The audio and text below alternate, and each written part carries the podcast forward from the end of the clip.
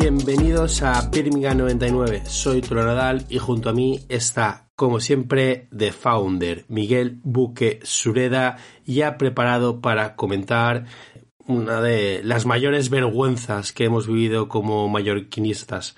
Si, si no la que más, seguro que la más dolorosa.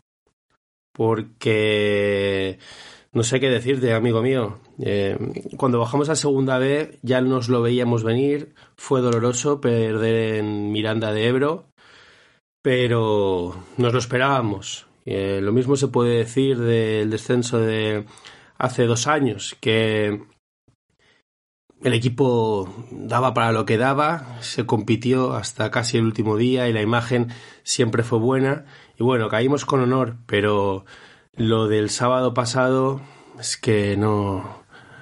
A mí me faltan palabras para, para describirlo. ¿Cómo estás tú, amigo?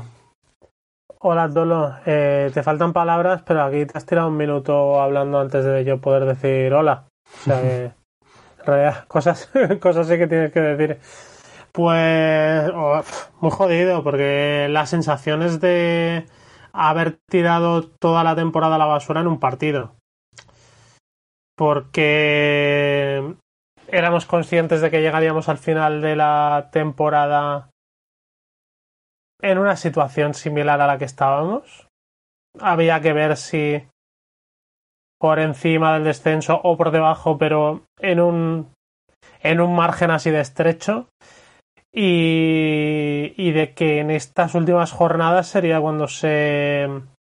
Obviamente, cuando se aclararía todo pero claro, eh, la, la final, la final, y hablamos de final porque es el de ahora o nunca, es cuando se define, porque, bueno, aunque realmente no lo sea, sí que deja esa sensación, la final era contra el Granada.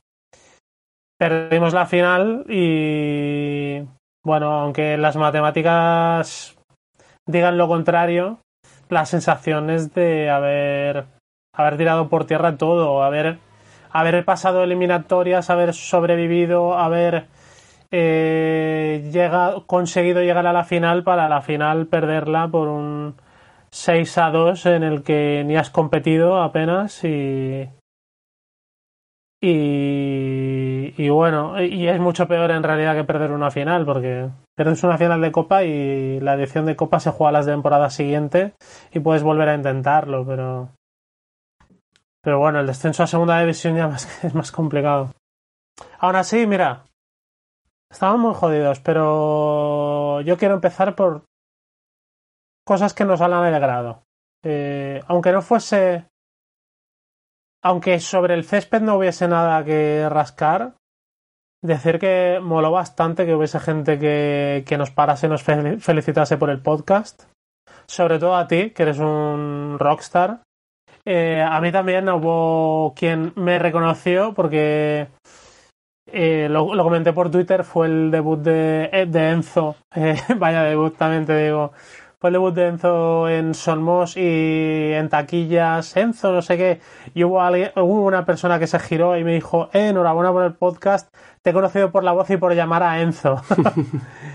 y, y, bueno, dentro de toda la mierda que fue, eso nos alegró bastante, bastante el día, o al menos la previa, que, que, que aunque luego se olvidase. A mí precisamente eso es lo que más me empreña, Miguel que la gente respondió como nunca, el mallorquinismo se volcó con ese día tan importante para nosotros. Me quiero acordar de, de tres uh, jóvenes aficionados que, que, sí, que me pararon y me dijeron que venían de Valencia, o sea, tres chavales valencianos que no tendrían por qué ser del Mallorca, eh, son pues porque sí, porque de pequeños les gustaba todo y por lo que fuera, y tío, habían venido desde Valencia con toda su ilusión que a animar al Mallorca y así, pues un montón de gente. O sea, yo no veía eh, el campo así desde mm. el mágico día del ascenso contra el Deportivo la gente estaba verdaderamente ilusionada, la gente creía y, el equipo no estuvo a la altura, pero no estuvo a la altura de, del día, de la afición, de la camiseta, del escudo, de la historia de, de este club. Y bueno, supongo que los jugadores estarán jodidos, pero muchos el año que viene no estarán aquí, mm, pasarán páginas, irán a otro equipo, seguirán con sus carreras, pero nosotros pues nos quedaremos con un equipo en una categoría inferior, mm, jodidos, eh, es que no sé, no sé, fue un golpe muy duro, Miguel, fue un golpe muy duro y y yo estoy muy enfadado. La verdad es que estoy muy enfadado porque no era un año de bajar. Teníamos un equipo para, creo que cosas más importantes, para salvarnos, sí, sufriendo, por supuesto, pero había equipo para salvarse. Nos estoy dando por descendidos, por supuesto. Y la inversión, mm, la...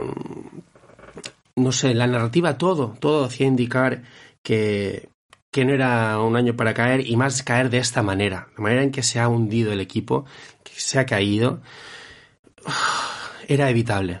Mi sensación es que era muy evitable y, y no sé, yo tengo dudas de que el equipo se, se, levante pronto. Ni mucho menos creo que el año que viene veremos una respuesta como la que vimos el año pasado, ni mucho menos. Y a saber, porque creo que esto puede puede dejar una herida profunda que, que tarde en, cicatrizar. Sí, bueno, ya veremos. Es verdad que todavía hay que acabar esta temporada. Eh, nuestro amigo Carlos intenta insuflarnos optimismo. Todavía nos escribía ayer que el Mallorca no baja. A mí me cuesta creerlo, sobre todo porque el futuro, la obligación inmediata es ganar en el Sánchez Pizjuán. Que si el Mallorca fuera de casa ya tiene muchos problemas, eh, ir a un campo tan difícil como ese. Es verdad que el Sevilla podría ya estar metido en Europa matemáticamente, pero creo que hace mucho tiempo que abandonamos esa esa ingenua creencia de que los equipos que tenían los deberes hechos eran más fáciles. Yo he visto ya muchos descensos contra equipos que no se jugaban nada. Así que. Y luego encima, eh, lo que, lo que comentaba Miguel Berger hoy es que es muy llamativo que el domingo el Mallorca puede estar tanto tanto eh, salvado puede estar salvado matemáticamente y descendido matemáticamente según los resultados que se den esta semana las dos cosas. Yo veo no sé veo, veo muy difícil la salvación. Habrá quien escuche el podcast y diga pero como ya están hablando del descenso si todavía queda aunque esté difícil matemáticamente, pero yo es que veo muy difícil hacer los siete puntos a los que te obligaría el Granada con que sume una victoria y un empate. No sé, me parece dificilísimo, pero bueno. Sería un milagro, sería un milagro, no hay otra forma de describirlo. El mm. equipo no ha demostrado tener más argumentos, más allá de, de, poner siete defensas y rezar porque no te hagan un gol, aunque no tengamos una pájara como las muchas que tuvimos el otro día. La defensa fue absolutamente deleznable, fue un bochorno, una falta de contundencia y de coordinación, bueno, como yo no había visto en Somos en mi puta vida, la verdad. Y, y es imposible, es imposible creer, es difícil incluso los jugadores, los pocos jugadores que pensábamos que sí que tenían carácter, que sí que tenían pelotas, y, no me gusta hablar de pelotas cuando hablo de fútbol, ¿vale? Pero es que no, no hay otra, no, encuentro, no encuentro otra forma de, de expresarme. Mm, yo no lo veo. O sea, no veo que saquemos nada del Pizjuán, no veo que tengamos equipo para ganar a un rayo relajado, que juega sin presión, y ni siquiera creo que tengamos equipo para, para ganar en Pamplona por muy agradecidos y mucho cariño que le tengan a Javier Aguirre. Que de Javier Aguirre también tenemos que hablar largo y tendido. Pero bueno, es lo que veníamos diciendo. El Mallorca no juega nada. El Mallorca no juega nada y, y sonó la flauta contra Atleti. Bien, estábamos contentos y aquí decíamos, oye, felices de haber ganado, pero no sé si esto mm, va a dar para más. Lo mismo pasó contra el Alavés. No hicimos un partido eh, imponente contra el colista. No, es que es primera división, es que es difícil, todos nos jugamos mucho, ya, ya, ya, ya. Pero tío, hay que exigir un poco más. No somos una afición que exija, la verdad, somos bastante conformistas, creo que tenemos empatía con el equipo, creo que no exigimos imposibles, pero, pero sí que hay que exigir más. Y, Mm. y la- eh, bueno, de hecho, creo que es la primera vez que se escucharon pitos en Somos en cuatro cinco años. O sea, de ahí venimos. O sea, somos una afición fácil. Somos una afición que apoya a su equipo, que está siempre a su lado y que, bueno, que merece respeto. Yo creo que, que merecemos más respeto, la verdad. Sí. no sirve de nada, también te lo digo. El... Esto porque nos llevamos un. O sea, nos hicieron cinco goles en la segunda parte y nos llevamos un carro y además con una imagen patética. Pero sí que es verdad que en el descanso yo lo comenté con los compañeros de grada. Tú en ese momento creo que ya no, no estabas, te habías levantado. No, sí, sí. En la Yo- primera- Yo me levanté, Eh. me levanté con el 2-1. Sí. No, ah, vale, pues igual fue cuando habías bajado, cuando bajaste al, al baño, al descanso o algo así. Comenté que en la primera parte el Granada había tenido, el, el Mallorca había tenido las ocasiones, que el Granada metió el gol y, y ya está, porque me acuerdo de una de Cubo que fue la primera vez del partido además que tiene un mano a mano con el portero, tiene dos Muriki, que es verdad, sin jugar a nada, pero que el, el Mallorca causaba problemas en la defensa del Granada. Luego no las podía definir. Ahora, no sé qué pasó. En realidad sí que sé lo, lo que sí que sé lo que pasó. eh. Defensivamente el Mallorca fue un azucarillo. Baba creo que estuvo estrepitoso especialmente y Salva Sevilla tampoco acompañó y luego los defensas del Mallorca estuvieron vendidos a la parque fallones y esas ocasiones que se habían hecho en la primera parte no valían de nada ya y- y- y el Granada las hizo y las materializó, nada más. Yo creo que eres demasiado Y- am- yo creo que eres demasiado amable con el análisis del partido porque es verdad que el Mallorca sí que tuvo acercamientos, porque no sé si los llamaría ocasiones, pero le costaba un mundo generarlos. Había- tenía que pelearlos muchísimo, muchísimo, muchísimo. Y el Granada con nada, con nada, repito, nos hacía gol. O sea, la defensa no es que estuviera fallona, la defensa es que no se presentó al partido. Raillo y Valiente irreconocibles. O sea, los goles del Granada vienen de unos rebotes dentro del área, de que si los agarramos, nosotros nos caemos, pero ellos se levantan antes. Tío, e- e- eso ya es un tema de, de vértigo, es un tema de miedo, es un tema de, de no estar mentalmente preparado para competir en primera división. Tampoco tenemos portero, es un portero que viene aquí de estrella, que, eh, que si no sé cuántos, que si Champions League, que si Paris Saint Germain, que si Europa League con el Sevilla, pero ha demostrado una inseguridad en todo el medio año que ha estado aquí, que vamos, que desde, el último año de Aguate yo no veía nada igual, ¿sabes? Y al menos Aguate tenía todo ese bagaje, esa carga emocional y- y había, pues nos dio años y años de gloria, ¿sabes? Dio la cara por nosotros muchos años y tuvo un rendimiento hasta que se nos hundió, pero es que lo de Sergio Rico es- me parece una operación nefasta, nefasta. Casi mismo nivel que la contratación de Aguirre. Bueno. O más bien el despido de Luis Bueno. García. Eh, eh, Sergio Rico, si uno mira los goles, no creo que ninguno sea achacable. El problema de Sergio Rico ¿Perdona? es que no te haga No, Hombre, el gol que nos marcan Yo desde fuera del área se tira como un saco de patatas, tío. bueno, a mí Eh. me parece que mar- marcan un golazo. No es un golazo. Que es un. de- No es un golazo. Para mí marcan un golazo. Mi- mi- pero mira, bueno. mira, mira el resumen, mira el resumen. Y el primer gol también, que el del córner, tío, o sea, no, no ha cogido una por alto, no ha salido del área pequeña en toda la temporada, ¿sabes? Que yo no le voy a culpar del descenso. Bueno, si te meten 29 goles en, ¿qué son? 13, 14 partidos, pues, a ver, seguramente tu rendimiento no haya sido bueno. O sea, yo aquí no le voy a señalar y decir que es el culpable, ¿vale? Pero no, no, no tiene nivel eh, para, lo- para, lo que para quiero- defender la portería del Mallorca. No lo tiene. Lo que quería, a donde quería llegar es que cuando fichas un portero del perfil de Sergio Rico, tú te esperas que al menos te gane algún punto. Es que en ningún momento, ¿no? Es, es lo que quiero decir. Eh, en la mayoría de goles no han sido culpa suya directamente, pero es que tampoco te ha salvado. Quitando el penalti ese que paró en Getafe, que luego acaba perdiendo el partido igualmente, no le recuerdo acciones de, de gran mérito como para haber salvado puntos.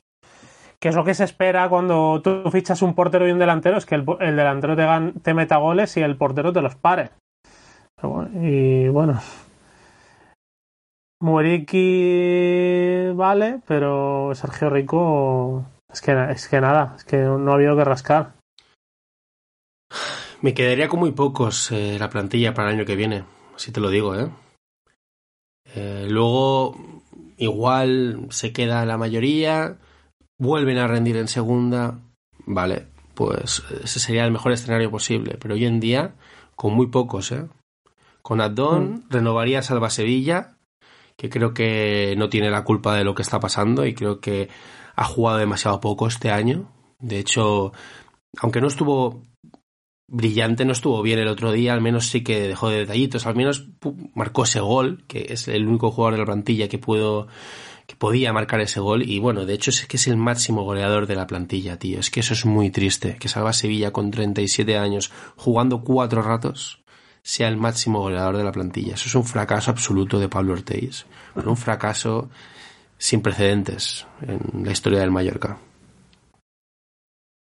Sí, creo que creo que habrá tiempo cuando acabe la temporada de hacer un repaso de las expectativas que generadas.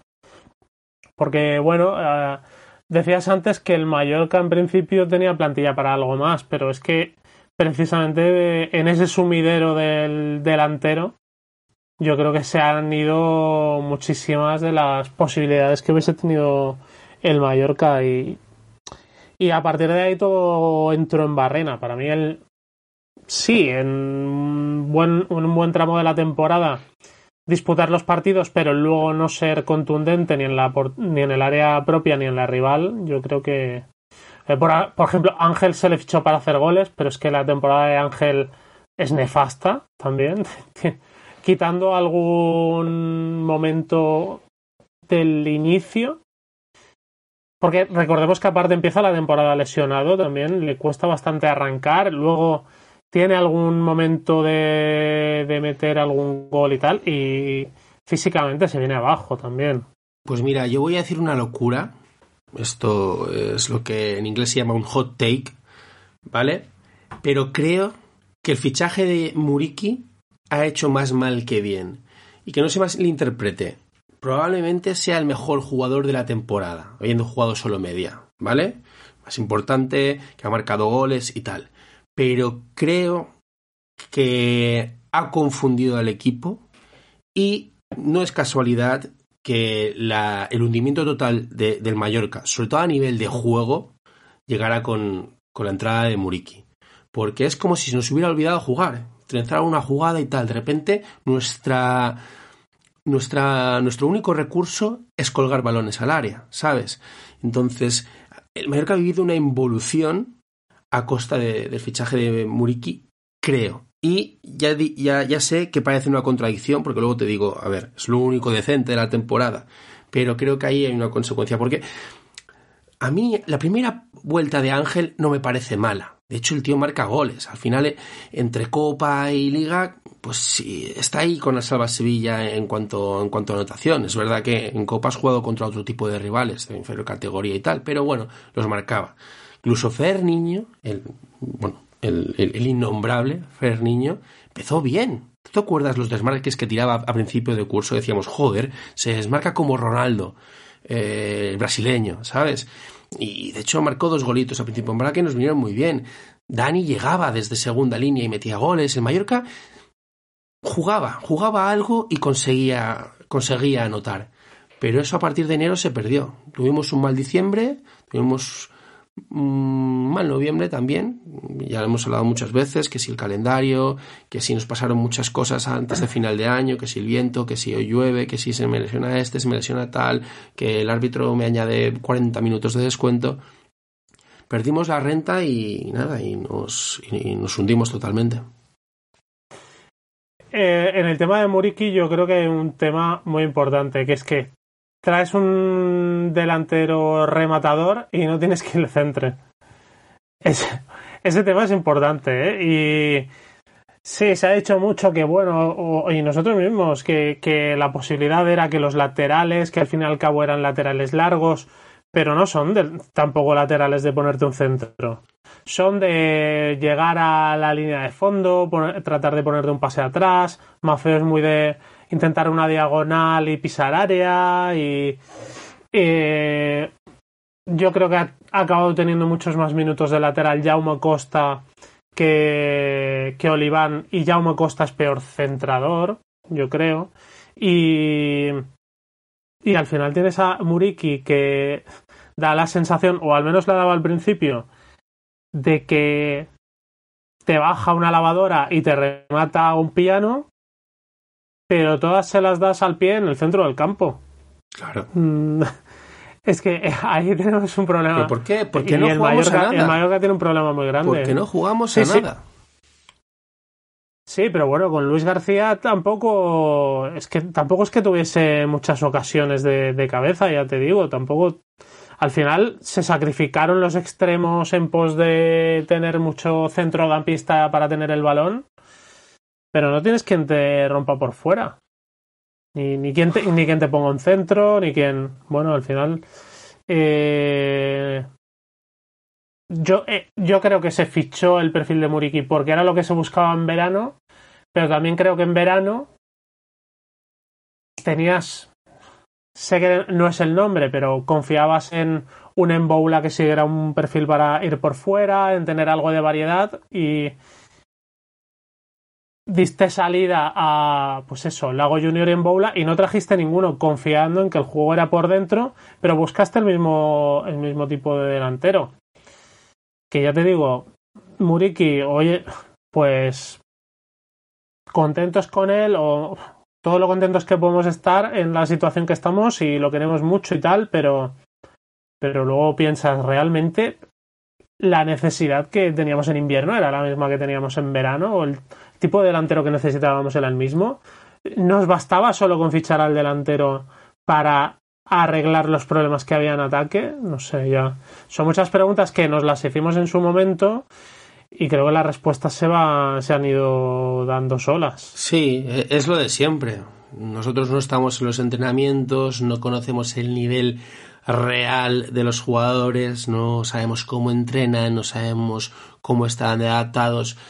Yo sí que creo que la gestión de los delanteros de Luis García fue un poco deficit Creo que es casi de lo único que se le puede achacar porque siempre aquí hemos reclamado más continuidad en, la parte de en la parte de arriba y, bueno y, no se dio.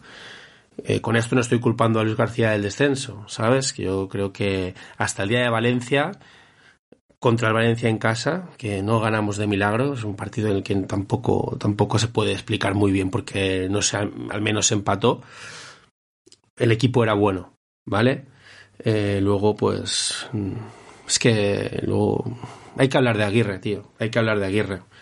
Porque yo esperaba más, esperaba más a nivel a nivel motivador, a nivel de comunicación y a nivel de juego. O sea, no me puedo creer que un equipo de un entrenador con la experiencia del Vasco Aguirre te haga este partido.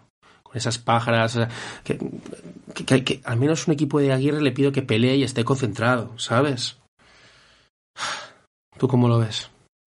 Sí, sí. Sí, también tres cuartos de lo mismo creo que en perspectiva la plantilla que tenía el Mallorca no es para no era para entregarse a la Aguirre. Exactamente.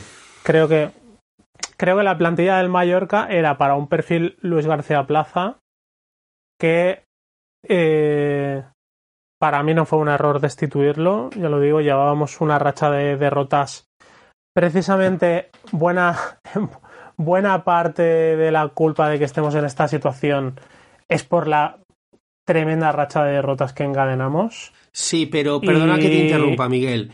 Pero yo creo que a Luis García Plaza tendrías que haberle dado al menos un partido más contra un equipo de nuestro supuesto nivel. Porque las siete derrotas consecutivas fueron todo contra equipos superiores, ¿sabes?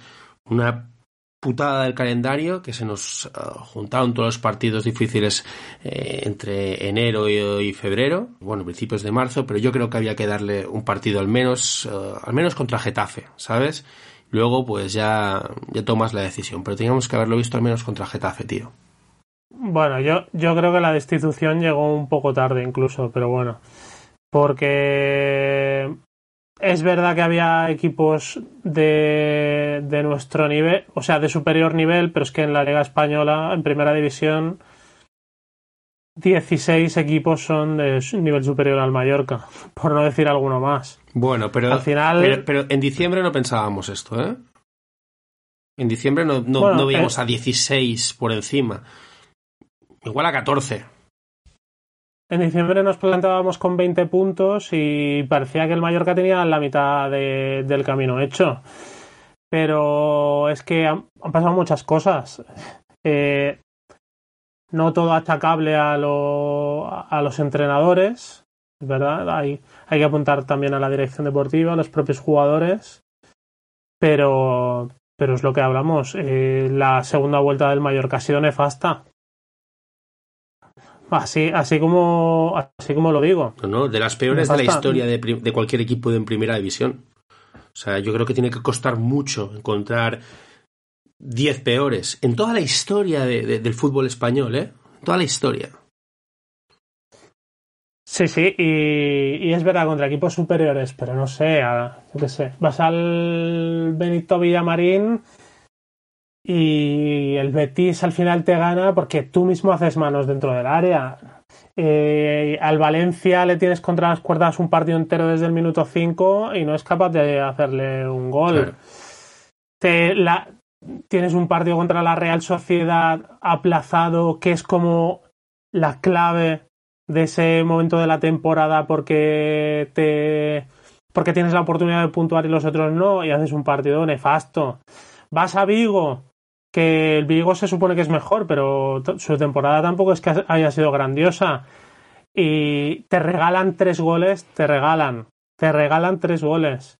Y pierdes también por unas manos en el descuento. No Sí, sé, sí. es que, vale, son mejores, pero es que cada partido ha sido una cagada. Y, la- y el Mallorca ha dado la sensación de que cada partido ha sido un bueno, no sé, vamos a olvidar el partido y enfocarnos en el próximo. Como si no aprendiese de los errores cometidos. O como si aprendiese, pero descubriese la manera de cometer nuevos. Sí, sí. Y. Y vale, ojo, no somos el Liverpool. So- eh, somos un recién ascendido que, por motivos obvios, somos de los peores equipos de la liga. Pero es que aparte de ser de, de los peores equipos de la liga, somos de los que peor ha competido. El Levante, que parecía descendido hace dos meses, es que aún va a quedar por encima del Mallorca. Claro, claro. No, y es que el equipo durante todo el año ha demostrado una ingenuidad y una bisoñez impropias de, un equipo de primera división. O sea, yo me acuerdo un montón de ocasiones falladas en momentos clave de los partidos. Me acuerdo Jaume Costa contra el Valencia. Solo, solo delante del portero, dentro del área pequeña, pam, fuera. También contra, Contra el el Barça, Barcelona. igual. Claro, otra de Dani Rodríguez en Granada. El penalti de Oliván en Valencia contra el Levante. Bueno, la defensa de, de, de, de, de, de, la ventaja de dos goles contra el Valencia. Al final es un cúmulo de cosas que nos han ido cada vez sepultando, sepultando más. Y bueno, ahora ya estamos para que, para que cierren el ataúd y, y, y lo incineren, ¿sabes? Claro, el, eh, este capítulo, enhorabuena a quien haya llegado hasta este minuto del, del capítulo porque es un podcast cenizo. Huele a muerto, como bien has Huele puesto en el guion. El Mallorca huele Sí. a muerto. Eh, sobre todo huele a muerto porque uno no sabe a qué agarrarse para esperar una reacción. Nuestro amigo Carlos, cuando yo he dicho ya, pero es que para salvarnos hay que ganar en el Pizjuán el miércoles, decía, pues si un equipo que está peleando por bajar después de un 6 a 2 no sale a morir, ya me contarás. Es que el problema es que yo no dudo en, en que vayan a correr un montón, lo vayan a desear con todas sus fuerzas, porque yo ya no creo que es un tema ni de intensidad, ni de. ni de intensidad, ni de cojones, ni de. ni de deseo. Sino de que. Pues al Mallorca le cuesta dar tres pases seguidos. Y esto es así. Sí, sí. Ya sea, sea por calidad o sea por confianza, o sea por plan de juego. Seguramente las tres cosas influyan pero es que le cuesta mucho montar un ataque mínimamente ordenado. Sí, Así sí. que eh, en el campo del Sevilla, como no como no salgamos con el Sevilla ya clasificado para Champions, el Pijuán eh, silbando a, a- ¿cómo se llama el entrenador? Y porque que, Pero si da igual, si da también- igual, si no hay nivel, que no y- tienen y- el nivel. Por eso, y, y- y como, no, como no ganemos de un penalti regalado, pues es- insisto que yo lo veo difícil. Que nos marcan con nada, sobre todo fuera de casa. Si no van a tener que hacer nada y van a marcar tres goles. Sí, sí. eh, hemos sacado 12 puntos en toda la segunda vuelta y ahora pretendemos sacar 7 o 9 en los tres últimos partidos. Por favor, hombre, por favor. No, no, no nos tomemos el pelo, no nos engañemos. Que se da el milagro. Oye, nadie va a ser más feliz que nosotros. Por supuesto, lo celebraremos a muerte. Pero milagros a Lourdes. ¿Que se dan de vez en cuando? Sí. Ostras, es que mira el Madrid lo que hace. Ya, ya, ya. Sí, el Madrid es milagroso, increíble. Pero tienen mimbres, ¿eh? No son cojos. Tienen carácter, saben jugar, se conocen, no, no se achantan. Es que es todo lo contrario a- al Mallorca. Y no es por compararme con el Madrid, ¿eh? es, es el ejemplo de, ah, si ellos pudieron, me da igual, me da igual, es otro deporte. O sea, todo es fútbol, pero es otro deporte. Mallorca no tiene nada, nada, nada que te haga creer en la salvación. Y no nos engañemos, aparte de. Aparte de una resurrección del Mallorca, necesitamos también que dos equipos que se han demostrado mejores, sobre todo en las últimas jornadas que el Mallorca, como son el Granada y el Cádiz, sufran una debacle absoluta que no están demostrando en las últimas jornadas. Porque el Cádiz es eso, eh, con que uno de los dos ya gane un partido, a nosotros nos obliga a, a ganar dos, prácticamente. ¿Qué va? Pero si no, si no estamos que- a la altura de nuestros rivales. A mí, una de las cosas que más me revienta de Aguirre es que salga y diga, no, es que en Elche jugamos bien. Pero qué cojones, tío. Estábamos ahí casi empatados a puntos contra el Elche y les dimos la vida y los salvamos prácticamente. Y nos metieron tres, fue un puto baile de cojones. Y lo mismo contra el Granada, tío, que estábamos por encima del Granada, que si ganábamos los hundíamos y nos salvamos prácticamente y nos marcaron seis goles, seis, tío. Es que, ¿qué me estás contando? Es que a mí, Mm. bueno, es que por eso yo me he quitado Twitter. Yo en el con el 2, no me acuerdo si fue en el 2 a 4 o en el 2 a 5 dije a la mierda. Porque, paso de entrar y leer a la gente eh, hablando del Mallorca, diciendo que sí, que se puede, que hay que aplaudir a estos jugadores y que, y que hay que ser optimistas y que hasta el último minuto yo estaría dejándome la piel. Sí, bueno, vale, también llevo, muchos años también dejándome la piel, ¿vale? Pero lo que no- que no me venga la gente con historias, tío, que no me vengan con historias. Porque, porque no, porque no, es que no somos tontos, tío, ya está bien de, de chuparnos el dedo, ¿sabes? Sí, sí, sí. Eh, mi relación con Twitter estos días eh, también es escasa y me muevo un poco entre la mala leche de, la que me ponen los excesivamente optimistas y la mala leche de los de los yo ya lo dije. En general, eh, no, no puedo ni con lo uno ni con lo otro. ¿Dónde estamos tú y yo? Porque quizá en otros momentos sí que hemos sido optimistas, la verdad, pero y ahora estamos muy cabreados, o al menos yo, que estoy notablemente cabreado, pero es verdad, no, no somos de los de yo ya lo dije, la verdad es que no, ojalá, bueno, no, ojalá no, la verdad, porque A ver, obviamente, yo que yo creo que hemos sido realistas, es decir, asumíamos las deficiencias que, presentaba el equipo, pero también valorábamos con qué las trataba de... Eh, con qué trataba de nivelarlas. Y creo que éramos optimistas porque no es lo que hablaba al principio. Yo creo que todos esperábamos que el Mallorca llegase a una pelea hasta el final por la salvación, pero no esperaba la debacle, sobre todo esta jornada. Eh, que no viene de esta jornada. Eh, el 3 a 0 en Elche también se podría hablar, por ejemplo. O el 1 a 0 en Getafe, donde no juegas ni a las tabas. Y, ya hemos hablado, y por no hablar de todo lo que. de, de esas. ¿Cuántas fueron? Siete derrotas seguidas. Que también. Pero. Yo creo que en las últimas jornadas decíamos, mira, vamos sacando estos puntos que necesitábamos y el partido contra el Granada es clave. Sí. No, espera, no esperábamos que. No esperábamos esto, la verdad. Yo, yo de, hecho, hablábamos de pues, si el Mallorca gana Granada y Rayo, con eso está prácticamente salvado. Hoy en día probablemente no te valga con ganar dos partidos, que, que son los mismos puntos. ¿Por qué? Porque, porque el Granada te ha ganado, o sea, el Granada ya ha sumado esos tres puntos que le ha regalado y es que el Cádiz encima no ha fallado tampoco. Y tienes al Levante detrás.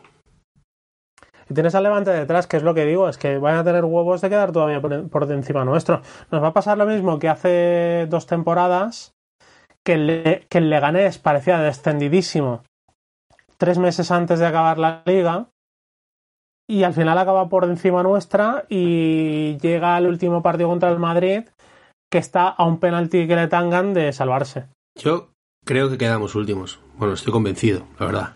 Bueno, yo creo que el Alavés también está bastante mal. No creo que quedemos últimos, pero. Pero que poco tenemos que hacer. A ver, mira, si, se da el milagro y ganamos de rebote el miércoles, aquel jueves verás al primer creyente eh, yo era ateo, pero ahora creo. Pero es que, es que me tienen que hacer creer. No es que, no es que sea un cenizo que, digo, que diga esto es imposible. Es que para que yo crea, me tienen que hacer creer. O sea, he perdido, he perdido la fe y necesito que la Virgen venga a la pared de mi habitación y se me aparezca. O, que, o ver a Jesucristo en la tostada del desayuno y decir, oh, perdí la fe, pero, pero ahora vuelvo a creer. Yo creo que es más pues probable que te encuentres la cara de Jesucristo en las Tostas Rica que, que le ganemos a, al Sevilla, tío. Es que hablamos del Sevilla, en su casa, ¿sabes? Pues sí, sí, sí, sí. Sí, sí, sí, correcto, correcto. Por eso, eh, no, no es que. No es que me haya desanimado, no es que. No es que diga, Buah, es que ya sabía que esto pasaría toda la temporada, no es que. No es que estés sufriendo una crisis de fe y el miércoles de repente, sino que soy realista, sé, que es muy difícil. Y que no solo es muy difícil, o sea, en varios factores, es muy difícil el campo al que vamos y el rival contra el que jugaremos. Y es muy difícil que el Mallorca cambie por sí solo la dinámica tanto de resultados como de juego. Pero bueno. Solo el Madrid ha ganado el Pizjuán, leo en las notas que me has pasado antes del programa. Sí, lo he visto hoy en, IB3 y además remontando y sufriendo. Pero, pero bueno. Eh, grandes cambios que harías para, para el miércoles, asumiendo que no puedes cambiar a los 11. El, mira, en el debate que hay ahora mismo instalado me mojo. Ya con lo que tenemos, que juegue Leo Román y que se dé el gusto de jugar en primera división tres partidos.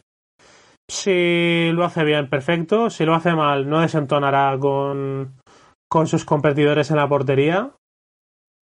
Y, y siempre será mejor que Dominic Grave. Bueno, no lo sabemos porque nadie lo ha visto, pero... Claro, no, ¿No irías con Reina? Yo ahí, no sé, por un lado, eh, su mallorquinismo creo que está fuera de toda duda, aunque yo personalmente fui muy crítico con él. Eh, creo que siente el Mallorca, es el capitán. Y bueno, estaría, estaría bonito que se despidiera del equipo jugando, aunque también estaría feo que se despidiera con un descenso Sí, cuando pero después de haber bueno, estado en el eh, ostracismo la mitad de la temporada. Yo qué sé. Tampoco quiero eh, personalizar, pero también podemos acordarnos de, de los resultados que ha costado Reina, que han sido unos cuantos. Lo que no sabíamos que iba a venir otro que le, que le iba a hacer bueno. Pues sí, yo. Había gente que ya en enero decía que Leo Franco, Leo, Leo Román tenía que jugar. Yo creía que no podíamos irnos a la guerra con un portero de 18 años y, y que había que traer uno. Pero también es verdad que cuando vino Sergio Rico, yo me acordaba que, de que hablaban en Sevilla cuando se referían a él. Pero bueno, Ya, Pero bueno, también nos escribían alemanes diciéndonos que Hopi era la hostia, ¿sabes? Eh, ah, a lo mejor lo es. claro, pero como no lo has puesto. En fin, En, segu- en segunda lo veremos. no creo que se quede, ¿eh? No creo. Bueno, tampoco, tampoco perderemos nada, me parece. Se va a quedar Abdón Dani Rodríguez porque se está haciendo una casa y, y deja de contar. Y Galarreta porque él está lesionado hasta final de año. ¿Cómo le hemos echado de menos? Para mí es cuando todo se empezó a ir a la mierda. Y no te y, y, y aquí quedó registrado, ¿eh? Sí, sí. que de hecho ese día fue la primera de la racha de siete derrotas y creo que es, fue cuando pegó el bajón de juego de verdad al Mallorca. O sea que... Pero bueno, ya son cosas que no se pueden controlar, tampoco podemos controlar la tremenda racha de lesiones que tuvo el equipo. Son cosas que nos acordaremos nosotros. Esto no quedará en vez de fútbol, pero No. bueno, nos acordaremos y de, de cómo todo lo que podía salir mal esa temporada salió mal. Ya, pero bueno, son razones que explican lo que ha, ha pasado ahora, pero que no justifican la vergüenza que pasamos los marquinistas el sábado. Que esto que, que no se nos olvide. A mí el partido del sábado no se me va a olvidar fácilmente, así te lo digo. No es que esté amenazando a nadie. O sea, el año que viene renovaré el abono, iré, me tragaré la segunda división otra vez, que es un coñazo, lo siento. Y además me, me joderá el mundial, que también me da por culo, porque yo soy de ver los 64 partidos del mundial, si puedo. Pero, pero bueno, es lo que hay. Tendrías que ser ojeador del Mallorca. Por cierto que eh, antes he comentado que llevé a mi hijo al primer partido de la temporada. Minuto 5, papá, vámonos a casa. y sí, sí. Y, y luego cuando el Mallorca em, marcó el 1-1, eh, se puso a llorar de, de, la, de la impresión. No se esperó tanta gente Es verdad, me acuerdo. ¿No te dijo algo de que quería so- que ganara el Betis o algo así? Sí, cuando salían, esto ya lo conté alguna vez que tiene cierta obsesión con el Betis, y cuando salían los equipos me dijo, papá, ¿quiénes son los, quiénes son los de rojo? Yo, el Mallorca, y los de, y los de blanco, el Granada, y el verde el Betis. Y el- y Qué no, agudo. es- son el los árbitros. Qué agudo, qué agudo. Bueno, amigo, eh, vamos a cortar ya con este sufrimiento, eh, en el que probablemente sea el podcast menos escuchado de toda la, la historia de Birmingham 99. Pero, pero bueno, había que, había que pasar por esto, había que penar para, para intentar, intentar curar estas heridas. No es nuestra obligación. Cuando no vamos a sacar solo podcast cuando ganamos. No, de hecho, Si no hubiésemos, si no hubiésemos sacado cuatro esta temporada. en fin, amigo. Eh, ya sabéis, Bueno, si, si seguís teniendo un- una mínima pasión por el Mallorca, al menos de aquí hasta final de temporada, podéis pasaros por la tienda de Birmingham y, y ver si, si os apetece lucir algo este verano en Mallorca, sacar pecho. Sí, sí, porque aprovechad el stock que hay porque no sé yo si este verano se sacará algo. En fin, un abrazo, amigo. Bueno. aquí te dejo. Adiós, Tolo. Adiós. Adiós.